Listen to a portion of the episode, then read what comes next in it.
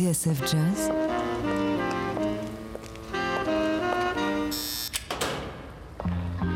Dans les coulisses de la grande histoire du jazz.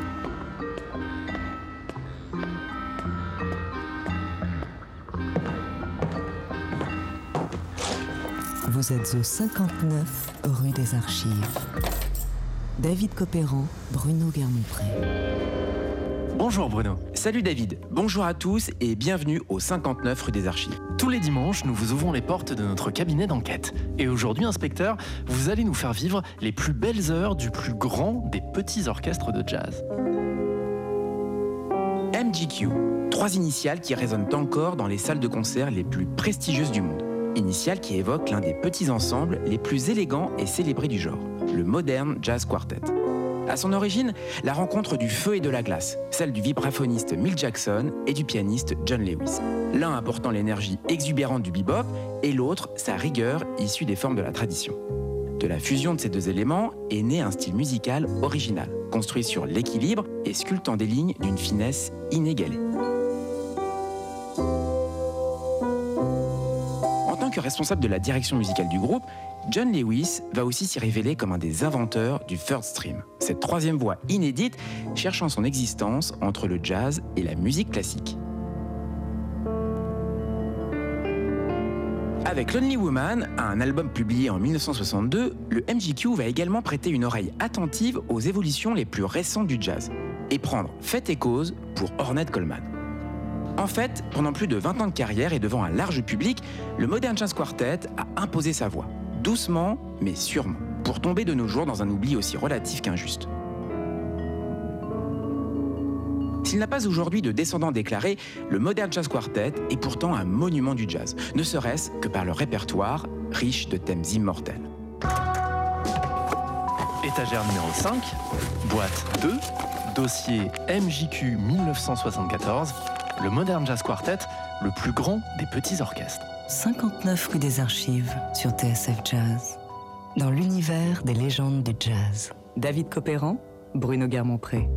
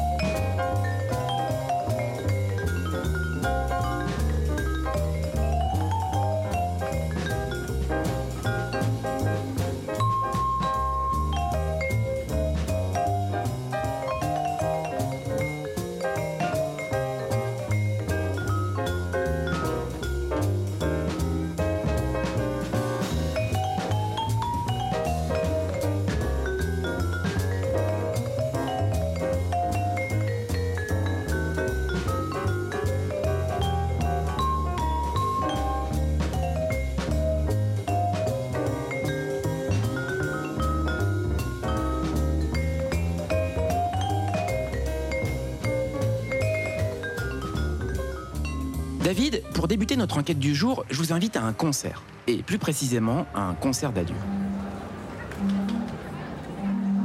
Nous sommes le 25 novembre 1974 et le public prend place parmi les 2800 fauteuils du Avery Fisher Hall, une des nombreuses salles du grand complexe culturel de New York qu'est le Lincoln Center. Comme les musiciens l'ont annoncé, ce récital sera le dernier de la carrière du MGQ. Une carrière entamée au début des années 50 à New York et qui aura amené la formation dans les plus belles salles de concert du monde. Et j'imagine que le choix de l'Avery Fisher Hall n'est pas tout à fait un hasard. Effectivement, si depuis son ouverture, la salle a accueilli Miles Davis, Bob Dylan ou le duo Simon Garfunkel, elle est aussi le lieu de résidence du Philharmonique de New York. Un orchestre de musique classique? Tout juste, mon cher David. Récemment baptisée en l'honneur d'un généreux donateur, cette salle était d'ailleurs connue jusqu'en 1973 sous le nom de Philharmonic Hall. Fidèles à leurs habitudes, c'est justement habillés comme des concertistes classiques que John Lewis, Mill Jackson, Percy Heath et Connie Kay vont interpréter leur répertoire dans un silence de cathédrale. Frac sombre sur chemise blanches immaculées, les quatre musiciens déroulent leur swing léger et impeccable avant de tourner la page de plus de deux décennies d'aventure musicale. Si l'histoire du MGQ s'est écrite à quatre voix, il n'est pas injuste de considérer le pianiste John Lewis comme l'âme du Modern Jazz Quartet.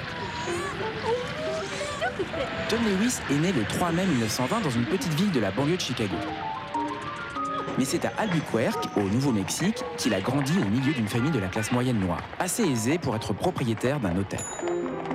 Fiers de leurs origines amérindiennes et créoles, les Lewis sont implantés de longue date dans cette région où les lois de ségrégation raciale ne s'appliquent pas. John Lewis reçoit une éducation solide, ouverte sur les autres cultures, européennes notamment. La musique y prend naturellement une grande place. Dès l'âge de 5 ans, il est poussé vers le piano familial, puis vers les cours de la meilleure professeure de la région. Il découvre le jazz par la radio et écume bientôt tous les orchestres de la zone, dont celui de Kenneth McVie, dans lequel il remplace parfois un certain John Rieger. Rieger est inconnu des dictionnaires de jazz, mais il possède une assez bonne réputation pour que John Hammond pense à lui au moment de trouver un successeur à Teddy Wilson dans l'orchestre de Benny Goodman jour, au cours d'une jam session, il accompagne même Lester Young de passage à Albuquerque et qui est son héros. Pourtant, Lester Young n'est pas un pianiste. C'est vrai, mais John Lewis a depuis toujours un faible pour les vents, notamment dans les big bands dont il dissèque les arrangements avec application. Les lignes mélodiques portées voluptueusement par Lester Young le fascinent. D'ailleurs, la virtuosité pianistique n'intéresse pas vraiment John Lewis. S'il suit des cours de piano classique où il se frotte à Bach, Chopin ou Brahms, John Lewis va se concentrer sur la théorie musicale durant des études à l'Université du Nouveau-Mexique, où il apprend l'harmonie et le contrepoint. Université où il mène également de brillantes études d'anthropologie, un double cursus qui va être interrompu par l'entrée en guerre des États-Unis suite à l'attaque de Pearl Harbor en décembre 1941. Suddenly, Sunday's early morning stillness was broken by explosions. And soon, what sounded like gunfire.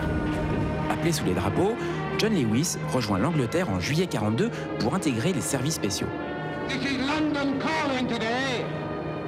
Not to the world, but to its own citizens. The Allied servicemen have settled down pretty quickly. And for the time being, des services dont la mission est de soutenir le moral des troupes grâce à la musique. Et c'est là, David, que John Lewis va faire une rencontre déterminante. Celle d'un batteur qui, d'ordinaire, fait trembler les murs du Mintons à New York. Son nom? Kenny Clark.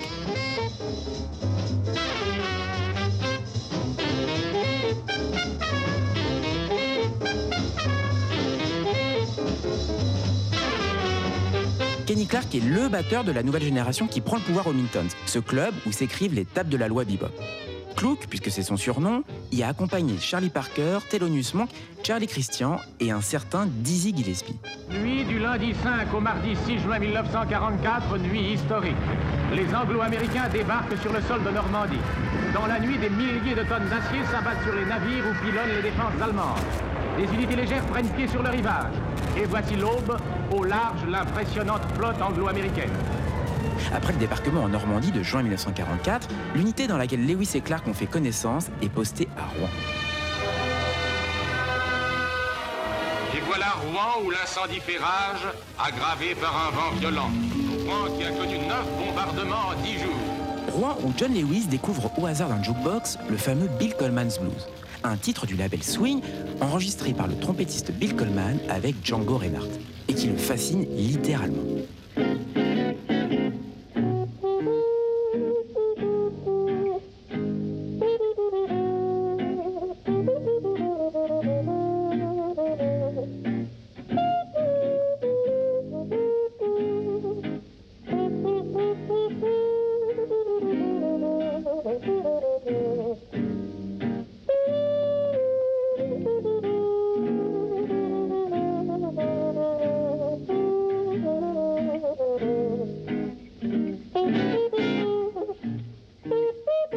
Plus tard, à Paris, John Lewis fait aussi la connaissance de Charles Delaunay, juste avant que le Hot Club de France ne se déchire entre tenants de la tradition et partisans d'une modernité qui n'est pas encore parvenue jusqu'en France. Et pour cause, puisque la guerre fait encore rage. Kenny Clark, Django Reinhardt et Charles Delaunay, trois rencontres ou découvertes déterminantes pour John Lewis. C'est probablement l'amitié avec Kenny Clark qui va décider John Lewis à embrasser la carrière de musicien professionnel. Et on va voir comment Django et Delaunay vont résonner dans la carrière du pianiste. En attendant, c'est la démobilisation.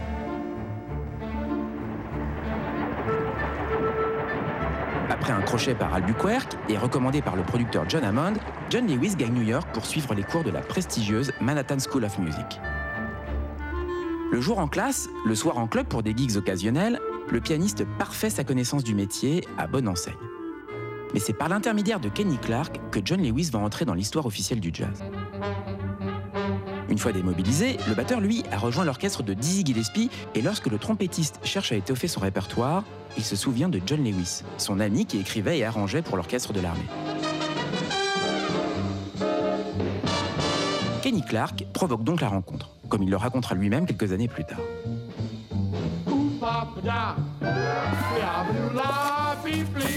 John Lewis arriva et s'assit timidement dans un coin du studio. Je le présentai à Dizzy en lui disant qu'il avait apporté des arrangements. Didier interrompit la répétition et donna l'un d'entre eux à l'orchestre. C'était Two Bass Hit. Lorsque l'orchestre finit le morceau, Dee se tourna vers John et lui dit Je t'engage comme arrangeur.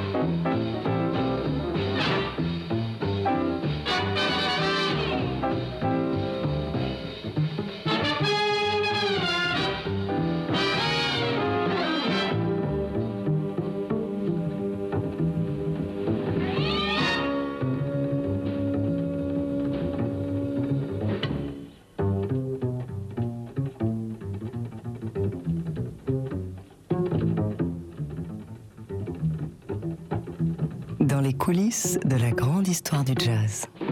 Vous êtes au 59 rue des Archives sur TSF Jazz. David Copéran, Bruno Guermont-Pré. Le bureau des affaires jazz non classées sur TSF Jazz. David Copéran, Bruno Guermont-Pré. De retour au 59 rue des Archives. Aujourd'hui, dans 59 rue des Archives, nous vous faisons revivre les grandes heures du Modern Jazz Quartet, le plus grand des petits orchestres de jazz.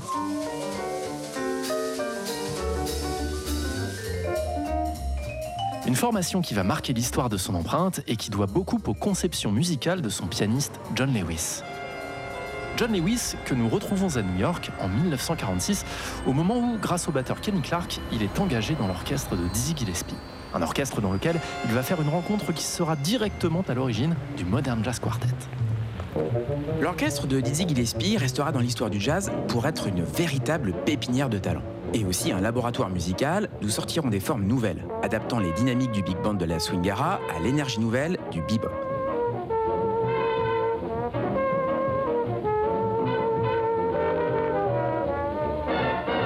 Le bop dont John Lewis ignorait tout jusqu'à son retour d'Europe. Et même s'il le découvre à son arrivée à New York, le bop n'a rien d'une révolution pour lui. Écoutez. Tous ces changements sur le plan harmonique existaient depuis très longtemps en musique classique, précise John Lewis. Si vous connaissez la musique de Bach, vous verrez que ces changements sont un petit rien du tout. Regardez un peu ces harmonisations dans les chorales de Bach, vous serez frappé.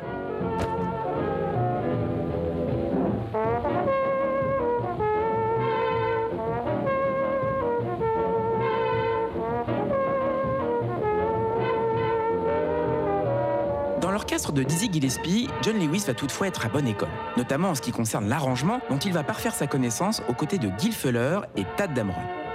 Assez rapidement, Dizzy va aussi faire confiance à John Lewis pour remplacer Thelonious Monk, qui malgré son génie se révèle trop imprévisible par son tempérament comme au niveau des horaires. Si je résume bien, Spectre, le jour, John Lewis étudie à la Manhattan School de New York et le soir, il joue chez Dizzy Gillespie. Effectivement, David. Et John Lewis va rapidement donner la priorité à ses activités chez Dizzy. Orchestre dans lequel s'illustrent les saxophonistes James Moody et Cecil Payne, le contrebassiste Ray Brown, Kenny Clark bien sûr, mais aussi un certain Milt Jackson.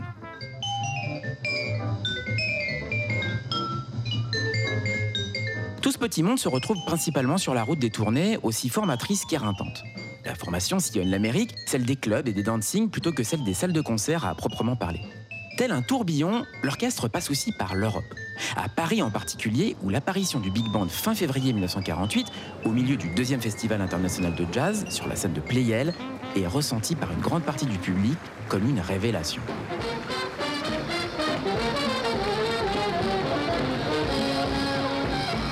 Franck Thénault, qui assiste Charles Delaunay dans le rôle d'organisateur, résume bien cette déflagration. Les gens étaient fascinés par Dizzy, bien sûr, par Chano Pozzo, Kenny et les sections de qui crachaient le feu. John Lewis n'était pas très en évidence, sauf dans un des morceaux les plus importants du répertoire, Roundabout Midnight, où il a pris un des plus beaux solos de sa carrière, un long solo qui a été très applaudi.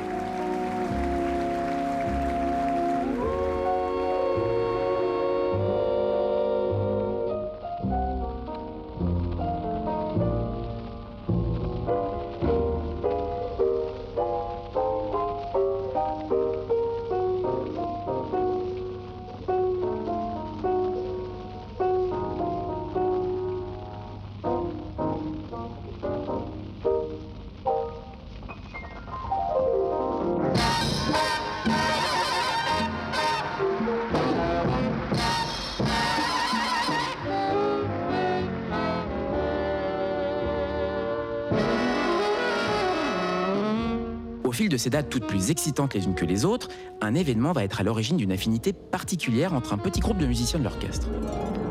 À la fin de 1947, Sensation, un petit label de Détroit spécialisé dans le blues, va proposer au vibraphoniste Milt Jackson une séance d'enregistrement. Milt Jackson, qui a rejoint l'orchestre de Dizzy Gillespie un peu avant l'arrivée de John Lewis. Exactement, David. Dizzy l'a fait venir de son Détroit natal, où il a d'abord envisagé une carrière de chanteur gospel. Surnommé Bags en raison de ses éternelles poches sous les yeux, ce vibraphoniste original est très utile à Dizzy afin de pallier les disparitions imprévisibles de Charlie Parker.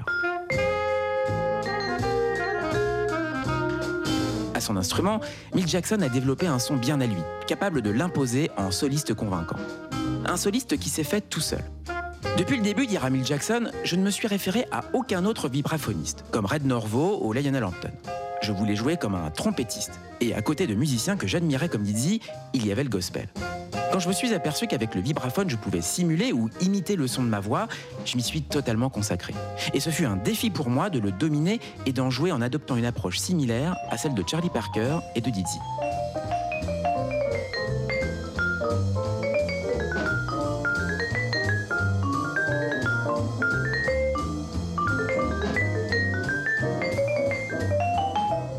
D'accord, inspecteur, mais est-ce que cette démarche suffit à expliquer le son si particulier du vibraphone de Mill Jackson? Pour saisir l'originalité du son de Mill Jackson, mon cher David, il faut connaître un peu l'anatomie du vibraphone.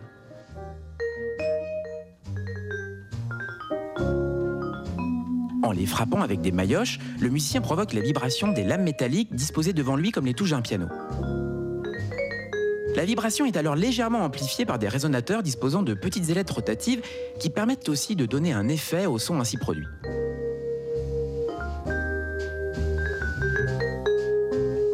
Or, il se trouve que Mick Jackson a réduit de deux tiers la rotation habituelle de ses ailettes et qu'il utilise des maillotches à tête souple, obtenant ainsi une sonorité ronde et satinée parfaitement adaptée à un discours teinté de blues et de gospel, qui entendait vocaliser le pop.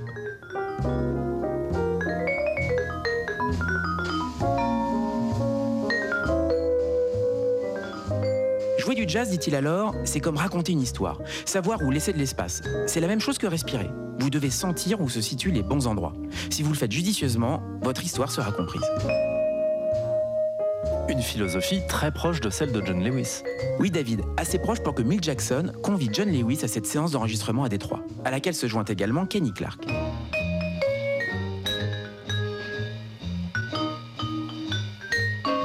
Faut dire que le mode de fonctionnement de l'orchestre de Dizzy Gillespie a régulièrement offert l'occasion à cet orchestre dans l'orchestre de s'exprimer, comme le racontera Mill Jackson lui-même.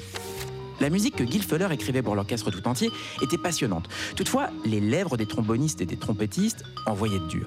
Aussi, un soir, Dizzy nous a demandé de jouer seul, la section rythmique et moi, principalement pour leur offrir l'occasion d'une pause. Désormais, au milieu de chaque prestation du Big Band, John Lewis, Mill Jackson, Ray Brown et Kenny Clark vont jouer ensemble un bon quart d'heure, en finissant par avoir leur propre répertoire, jusqu'à obtenir des engagements en club sous cette forme, au Smalls Paradise d'Harlem notamment. C'est donc le début du Modern Jazz Quartet? Pas si vite mon cher David, nous y sommes presque. En fait, l'orchestre de Dizzy Gillespie va se révéler un obstacle aux grandes ambitions de John Lewis. Tout d'abord parce que John Lewis est un bourreau de travail, toujours prêt à améliorer la qualité de sa musique et à l'enrichir par l'étude. Or, tout le monde dans cet orchestre n'est pas prêt à cela. Ensuite, les conditions dans lesquelles se produit l'orchestre est un objet de frustration pour John Lewis. Les salles de danse qui l'accueillent sont peu propices à l'écoute. Les pianos dont elles disposent sont toujours complètement faux. Et surtout, le public ne sait pas toujours comment danser sur cette musique nouvelle. L'orchestre était fait pour le concert. C'est ce que John Lewis a compris d'instinct après la tournée en Europe en 1948.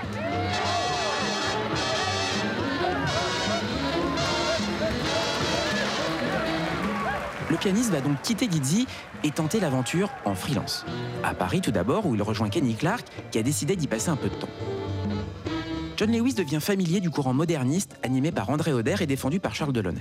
Un courant qui a fait de nombreux adeptes depuis l'arrivée des disques du Bob à la Libération. Mais John Lewis reçoit également les marques de faveur de Hugues Panassier, le pape du jazz classique et de la tradition. Cette double affinité ne sera pas sans dilemme, comme on le verra par la suite. Il faut dire que le style à l'économie de John Lewis fait du pianiste un parfait passeur, de plus en plus reconnu par le métier. L'autre côté de l'Atlantique, le jeune Miles Davis a des idées plein la tête, en montant un nouveau groupe avec Gil Evans et Jerry Mulligan. En 1947, John Lewis avait offert un thème au trompettiste pour sa première séance en leader, le fameux Milestones.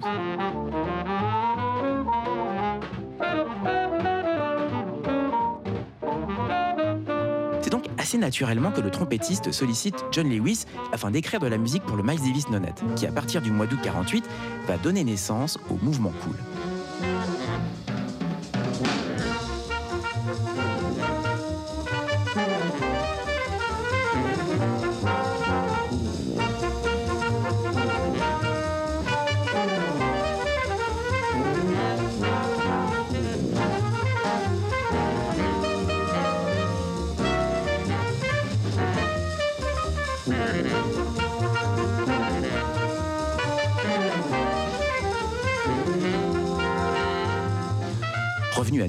Crédité comme arrangeur, John Lewis va signer les titres Bedeau, Move et Rouge, qui montrent un sens parfait de l'équilibre et une passion pour la mélodie.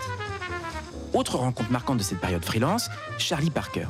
John Lewis a déjà croisé Bird alors qu'il était engagé chez Dizzy. Mais ce sont deux séances de septembre 48 qui vont rentrer dans l'histoire. Séances au cours desquelles John Lewis grave un solo d'anthologie sur Parker's Mood, qui retient l'attention des critiques du monde entier.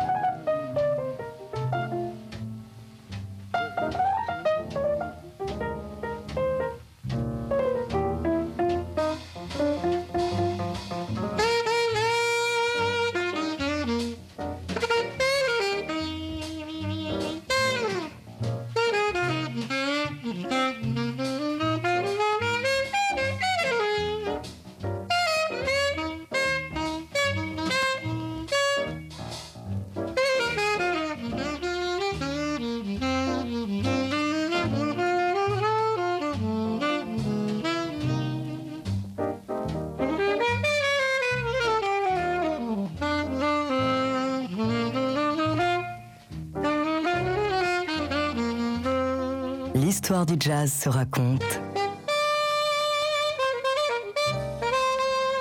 dans 59 rue des Archives sur TSF Jazz. David Copéran, Bruno Guermont-Pré. Aujourd'hui, notre enquête nous emmène sur les pas de John Lewis, l'âme du Modern Jazz Quartet.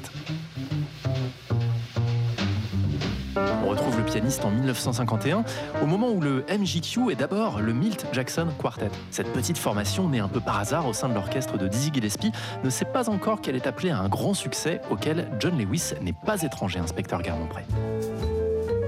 Après une fructueuse mais courte période en freelance, le parcours de John Lewis va prendre un tournant décisif à l'été 1951. Le vibraphoniste Milt Jackson l'invite en effet à une séance pour DJ, le label que Dizzy Gillespie vient tout juste de fonder. Pour l'occasion, Milt Jackson réunit de nouveau la section rythmique du big band de Dizzy qui leur donnait tant de satisfaction. Le 24 août 1951, Milt Jackson, John Lewis, Ray Brown et Kenny Clark vont donc graver quatre premières faces.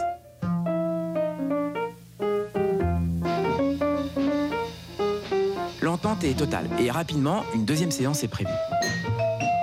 Seulement, Ray Brown hésite. Le contrebassiste, qui est aussi le mari d'Ella Fitzgerald, est très demandé. Le trio d'Oscar Peterson, les tournées du Jazz at the Philharmonic sont des engagements qu'il ne peut négliger.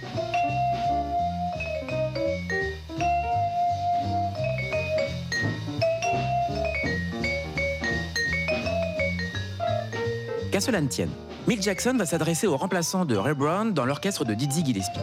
Après tout, Percy puisque c'est son nom, montre des qualités identiques à celles de Brown, et peut-être une sonorité plus raffinée. Mais alors, ça y est, le Modern Jazz Quartet est constitué? Encore un tout petit peu de patience, David. Il est vrai qu'on a connu des naissances plus spontanées.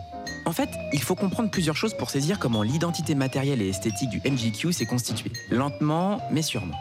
Tout d'abord, depuis son engagement chez Dizzy, John Lewis n'avait qu'une idée en tête reprendre ses études à la Manhattan School of Music. De l'été 1951 à l'été 1953, il va donc travailler tant la technique pianistique que la théorie musicale pour obtenir enfin son diplôme de Master of Music. Ce qui occupe un peu, il faut bien l'avouer. Par ailleurs, la réputation grandissante de John Lewis ainsi que celle de Mick Jackson les obligent à choisir un mode de fonctionnement bien particulier pour cette formation. Mick Jackson nous en donne le secret. Nous avons décidé de nous constituer en coopérative parce que John ne pouvait être l'employé de qui que ce soit et moi je n'avais pas envie d'être le sien. Il n'y aura donc pas de leader au Modern Jazz Quartet.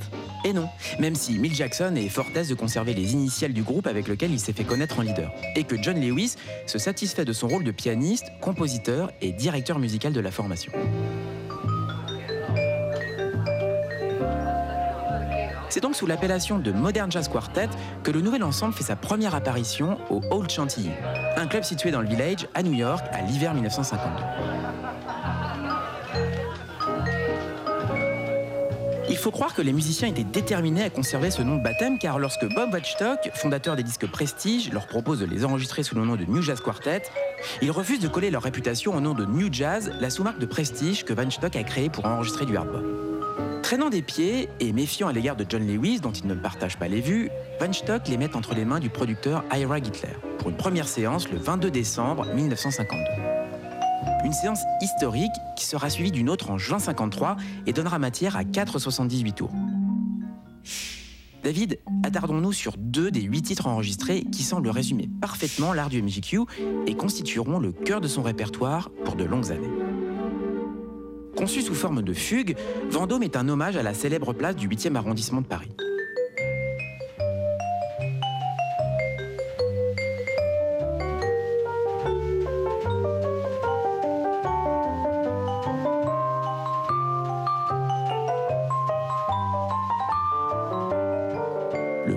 Du contrepoint, et s'il ne résout pas complètement le rapport de celui-ci au swing, il montre comment John Lewis entend alors poursuivre son exploration de la polyphonie.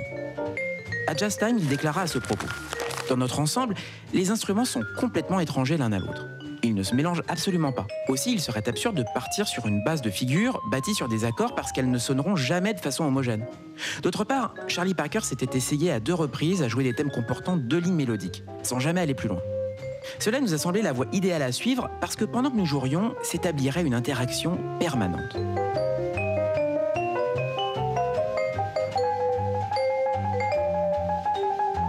Nous pourrions toujours entendre les lignes mélodiques, on pourrait entendre la basse, on pourrait entendre ce que je faisais, ce que Milt faisait.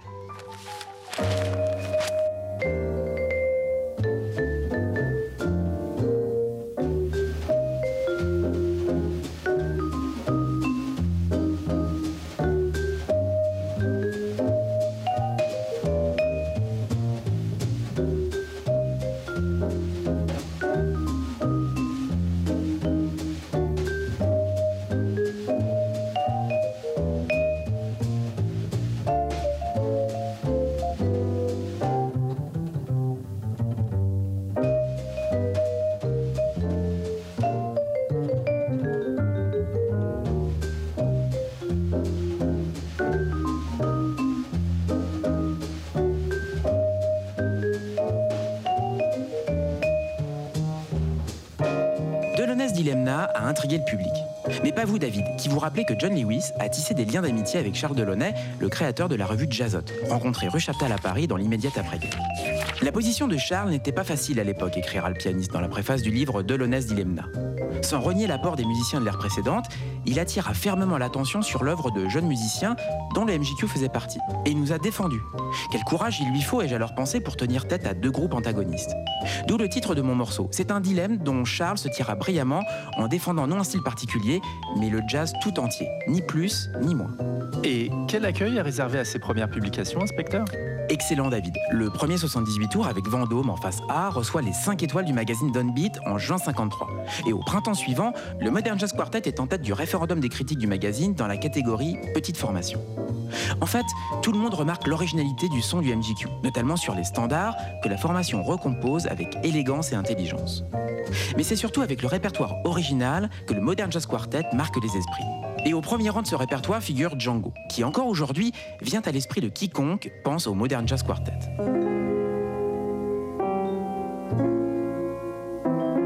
Gravé en décembre 1954, Django est un monument élevé à la mémoire de Django Reinhardt que John Lewis a pu écouter à Paris et qu'il admirait. Simple et dépourvu de tout effet spectaculaire, le morceau montre combien classicisme et romantisme se fondent dans une mélodie proprement inoubliable.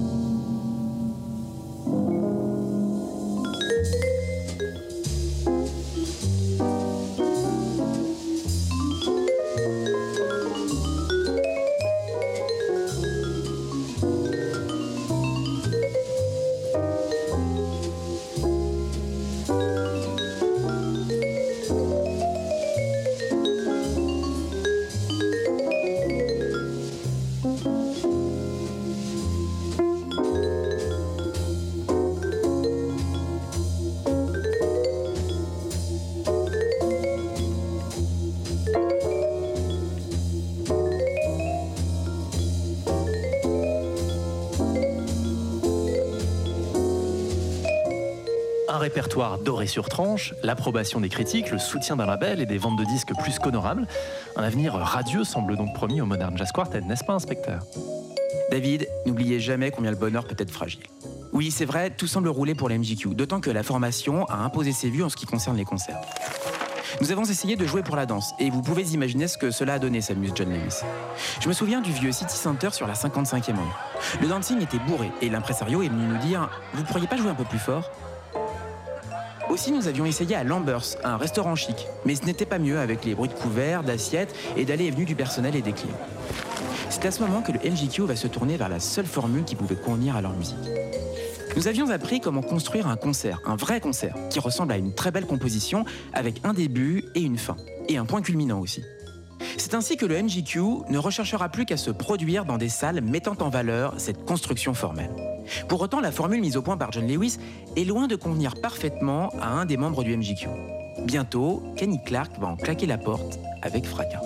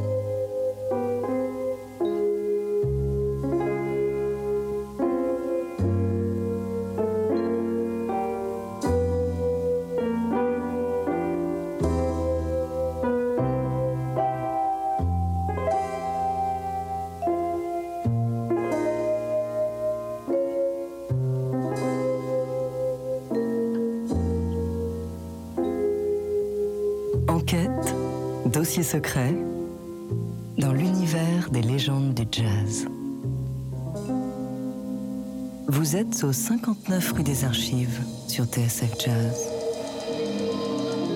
David Copéran, Bruno Guermont-Pré.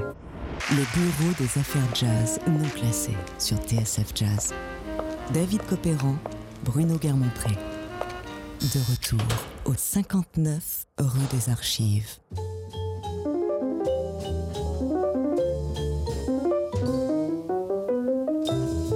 Cette semaine, dans 59 rue des Archives, on vous raconte l'histoire du Modern Jazz Quartet, une petite formation de grande réputation qui doit beaucoup à son directeur musical, le pianiste John Lewis.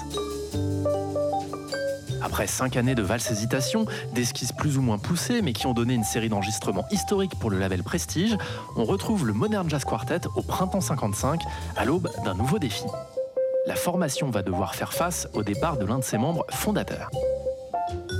Le 14 mars 1955 est mise en boîte A Concert of Contemporary Music, interprété par la Modern Jazz Society et commandité par le producteur Norman Grant.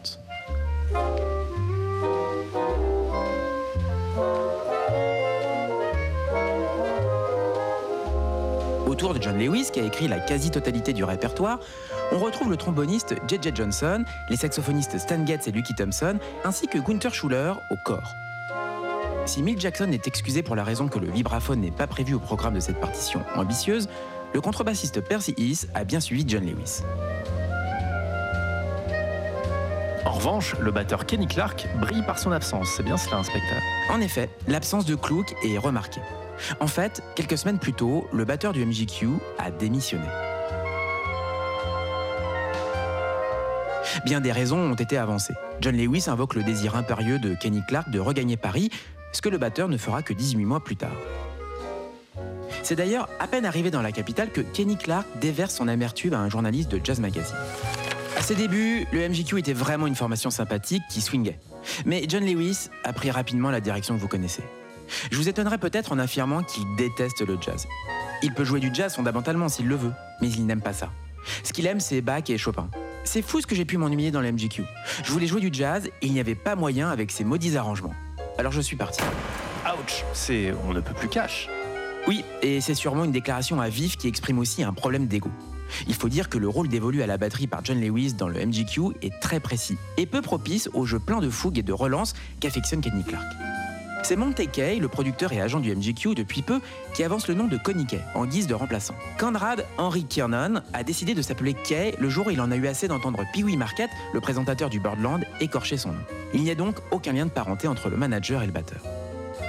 Connie Kay est alors le batteur attitré de la marque Atlantic pour le rhythm and blues et le rock and roll. Mais il a aussi travaillé avec Stan Getz, Ben Webster, Charlie Parker, Coleman Hawkins et Lester Young. Son arrivée marque un tournant important dans l'évolution du MGQ, car il n'a que peu de points communs avec Kenny Clark. Percy East dira que la pulsation de Kay est plus relaxe, moins dirigiste, ce qui plaît beaucoup à John Lewis, qui très rapidement se met à écrire des parties de batterie pour lui.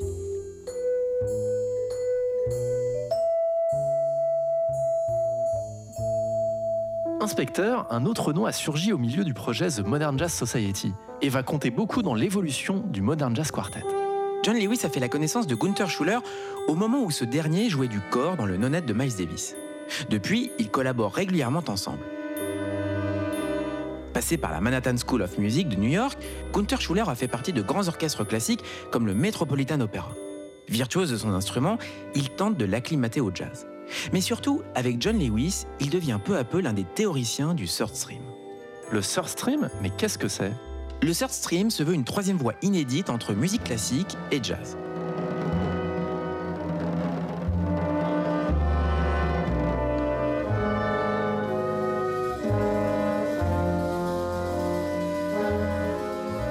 Une voie déjà explorée par le jazz symphonique de Paul Whiteman, mais aussi George Gershwin avec le Rhapsody in Blue, Woody Herman et le Ebony Concerto ou Stan Kenton avec City of Glass.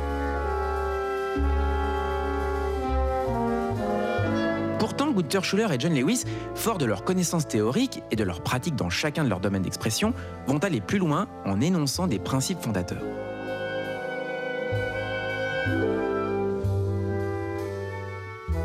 Et vont-ils y arriver? Ah, C'est difficile à dire et certains critiques en discutent encore. Mais ce qui est certain, c'est que cette approche va conditionner durablement le son du MGQ.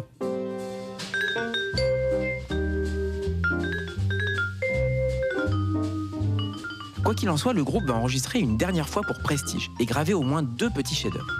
Le premier est Softly as in the Morning Sunrise, un tango signé Oscar Hammerstein et Sigmund Romberg, qui pour la première fois est enregistré par un orchestre de jazz et entre deux factos dans la catégorie des standards. Avec Concorde, John Lewis renoue de la plus belle des manières avec la fugue, mais aussi avec l'évocation de Paris.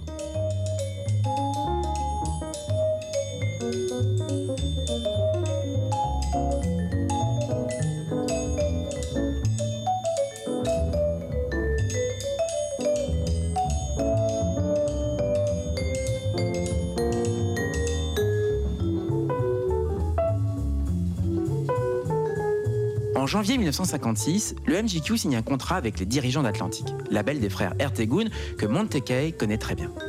John Lewis y voit l'occasion de pouvoir enregistrer dans les meilleurs studios de l'époque, lui qui s'est déjà battu pour trouver les meilleures conditions en concert.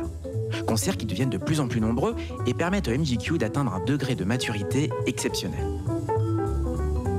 Une maturité qui s'exprime lors de la première session atlantique, faite de standards particulièrement ouvragés, notamment grâce au magnifique phrasé de Mill Jackson.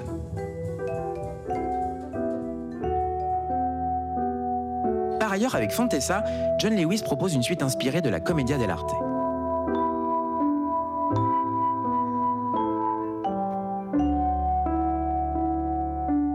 Dans les notes de dos de le pianiste en donne l'argument de cette manière. J'avais tout simplement à l'esprit les pièces qui s'appuyaient sur des intrigues à peine esquissées, à partir desquelles détails, péripéties, etc. étaient improvisés.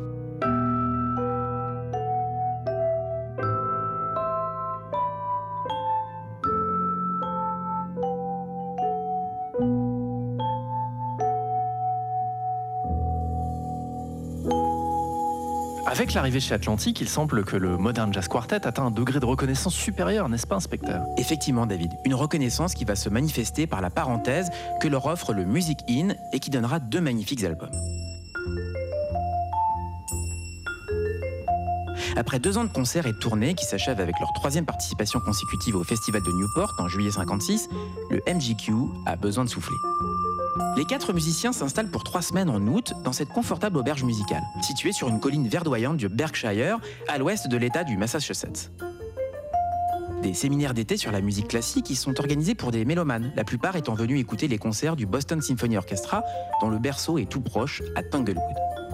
Depuis quelques années, le jazz et la musique populaire y ont également leur place et les propriétaires du lieu y ont invité le MGQ comme Jazz Group in Residence. L'idée étant d'offrir la possibilité de préparer un nouveau répertoire, de répéter et de s'oxygéner le corps et l'esprit.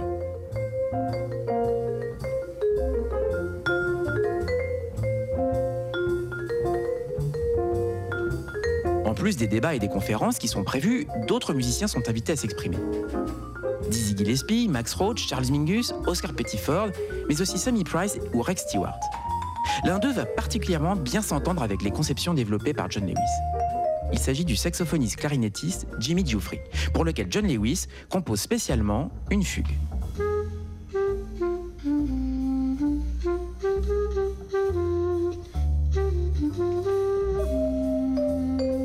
La finesse des lignes le dispute à un volume sonore qui n'a jamais été aussi bas, affirmant l'esthétique d'un jazz de chambre qui ne sera pas sans attirer certaines critiques. Malgré cela, Jimmy Giuffre sera l'un des rares solistes à s'accorder aussi bien au son d'ensemble du MGQ. Ressourcé par cette expérience inédite, le Modern Jazz Quartet s'avance avec sérénité vers ses années d'or.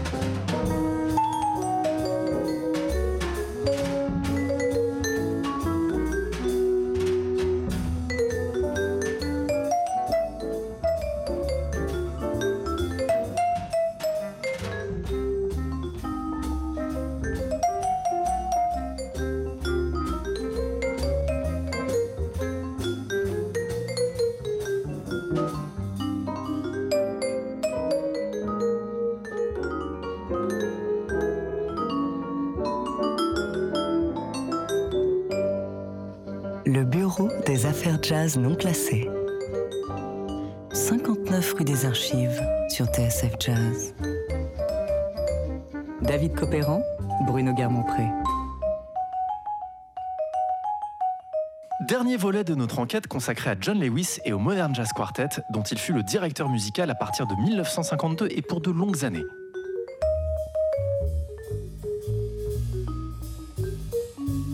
Retrouve le Modern Jazz Quartet alors qu'il débarque à Paris et que la collaboration avec le label Atlantique est promesse d'un véritable âge d'or du groupe Inspecteur Garmont-Bray.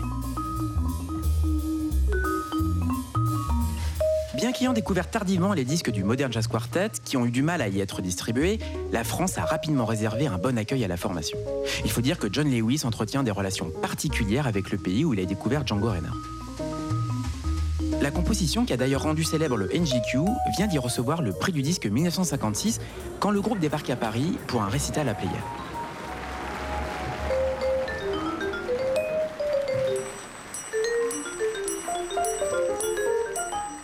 Le public est subjugué par les quatre musiciens revêtus d'un smoking impeccablement taillé. Autre signe qui ne trompe pas, la critique et les musiciens se divisent au sujet du groupe et de sa musique. Parmi les défenseurs du MGQ, un certain Sacha Distel, jeune guitariste de jazz et directeur artistique de Versailles, le label de son oncle, le chef d'orchestre Ray Ventura. John Lewis a rencontré Sacha Distel deux ans auparavant au cours d'une tournée JATP avec Ella Fitzgerald. Les deux hommes sont devenus amis et l'idée d'enregistrer un album en marge d'un engagement de deux semaines au Club Saint-Germain fait son chemin. Atlantic n'a pas donné son autorisation au MGQ d'enregistrer avec une autre compagnie. Qu'à cela ne tienne, Mick Jackson restera à l'hôtel pendant que John Lewis, Percy Hiss et Connie Kay retrouveront Barney Whelan, Pierre Michelot et Kenny Clark en studio pour une magnifique séance qui donnera l'album Afternoon in Paris.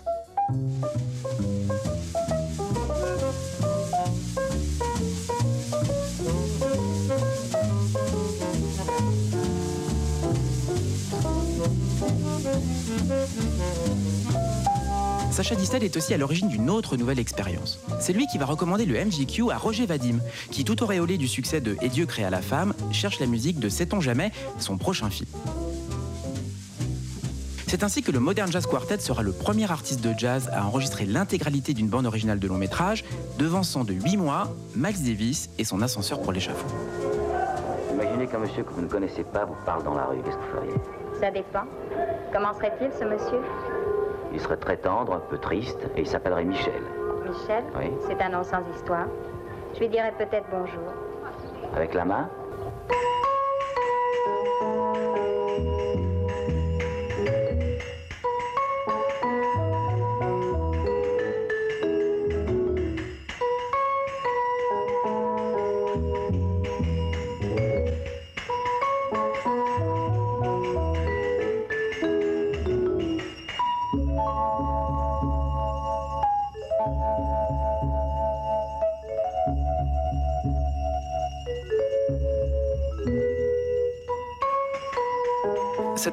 la musique à l'image fut-elle sans lendemain, inspecteur Pour le MGQ, oui. Mais deux ans plus tard, le réalisateur Robert Wise commande à John Lewis un score original pour Odds Against Tomorrow, un film bien plus consistant que celui de Roger Vadim et dont la BO va offrir un titre très fort, qui sera intégré au répertoire du Modern Jazz Quartet. C'est Skating on Central Park.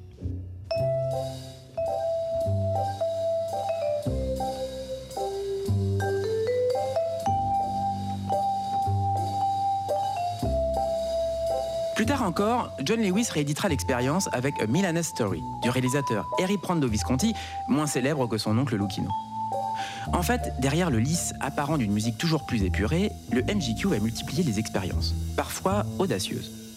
Comme celle que regroupe l'album Third Stream Music, publié en 1960.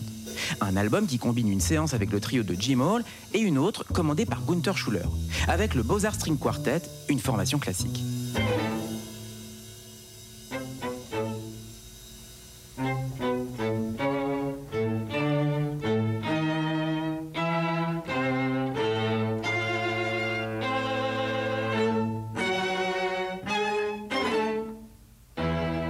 C'est drôle, ce morceau fait penser à ce qu'a entrepris Stan Getz pour Focus et qui a fait l'objet d'une de nos enquêtes, inspecteur. Pas faux, en mêlant parties écrites et parties improvisées, John Lewis, car c'est lui qui écrit, a trouvé une unité de ton qui fait penser à Focus, effectivement.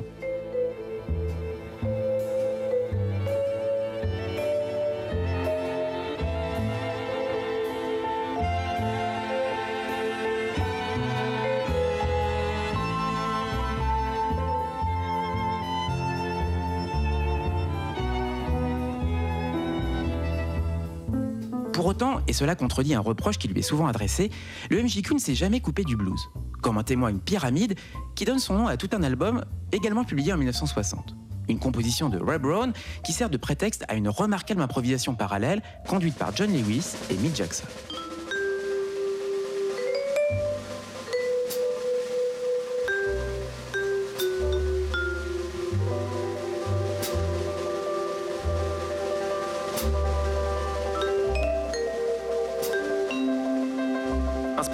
Vous parliez de polémique, mais en ce début des années 60, il y a un artiste qui ne manque pas de l'affaire. Et il semble que John Lewis ait montré de l'intérêt pour lui.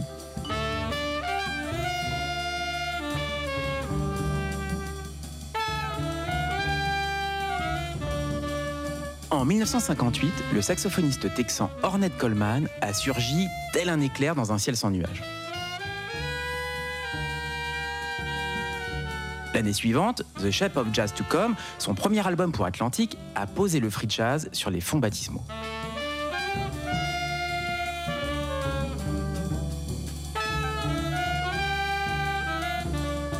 Avec le trompettiste Don Cherry, le contrebassiste Charlie Eden et le batteur Billy Higgins, Ornette Coleman a renouvelé avec fracas les conceptions harmoniques et mélodiques que le bebop avait déjà passablement bousculées. John Lewis rencontre la musique d'Ornette Coleman en février 1959 à Los Angeles, au hasard d'une tournée en Californie. Instantanément, il est frappé par le discours du saxophoniste qui lui semble être une extension de celui de Charlie Parker.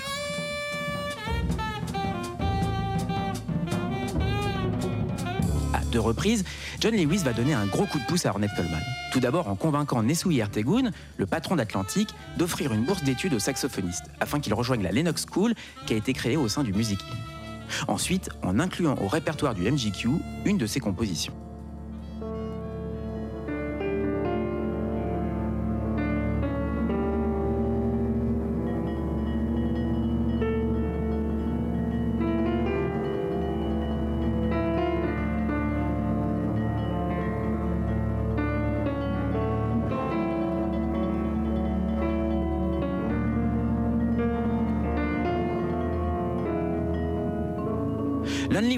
Qui donne son nom et ouvre l'album du MGQ en 1962, va offrir à Ornette Coleman un éclairage essentiel pour sa reconnaissance. Et attirer sur John Lewis un flot d'incompréhension. Et oui, ce geste va désorienter le public du MGQ, mais attester aussi de la grande curiosité de John Lewis.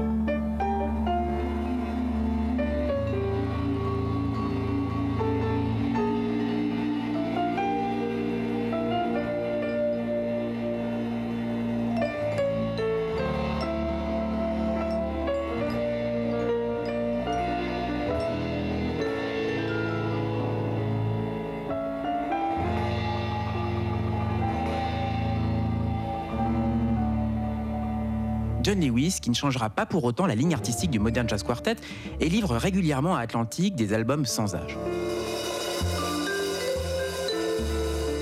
Quelques surprises apparaissent cependant pour les collaborations avec le guitariste brésilien Lorindo Almeida, le Quartetto Italiano ou le Hungarian Gypsy Quartet, qui apportent tous des couleurs un peu nouvelles. L'exclusivité avec Atlantic ayant pris fin, avec des ventes de disques moins substantielles, le Modern Jazz Quartet s'autorise même à Paris à un joli pas de deux avec l'ensemble vocal français les Swingle Singers, pour Vendôme, un album qui fera renouer le MGQ avec le succès sur fond d'air baroque.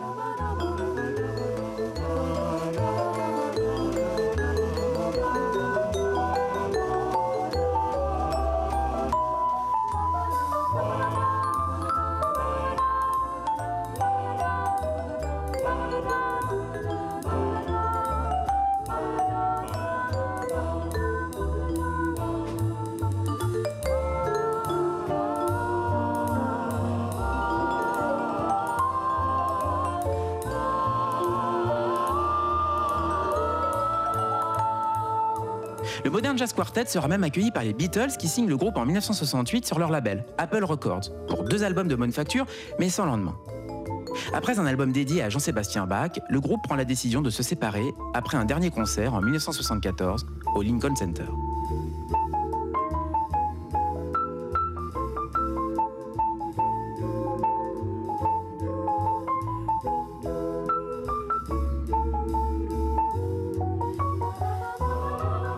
Mais attendez, inspecteur, si je regarde la discographie, je vois pourtant plein d'autres disques passer cette date. En effet, David, en 1981, Mick Jackson prend l'initiative de reformer le groupe qui publiera chez Pablo et Atlantic des albums rendant hommage à Count Basie ou Duke Ellington.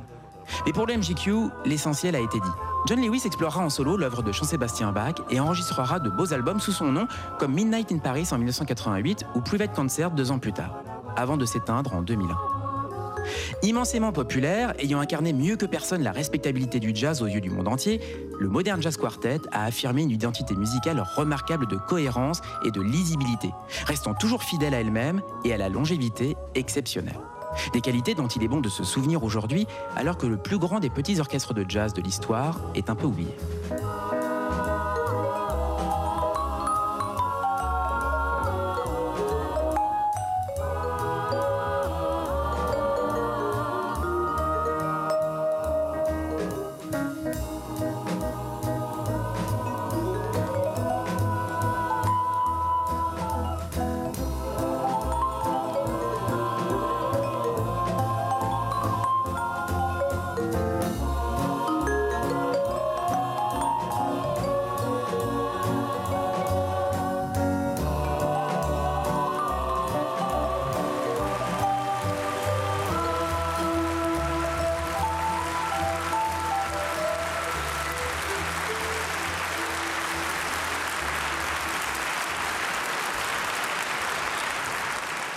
Inspecteur, il est temps de prendre congé de vous. Mais avant de refermer notre enquête, quelques idées pour tous ceux qui voudraient prolonger l'émission, côté disque d'abord. Comme toujours, le volume de la collection du Quintessence, publié chez Frémo Associés et bénéficiant des lumières du duo Alain Gerbert à l'Interciné, est une porte d'entrée idéale pour s'initier aux beautés du MGQ de ses débuts jusqu'en 1960. À compléter avec les trois CD du coffret documentant les concerts parisiens de 1960 et 1961 chez le même éditeur.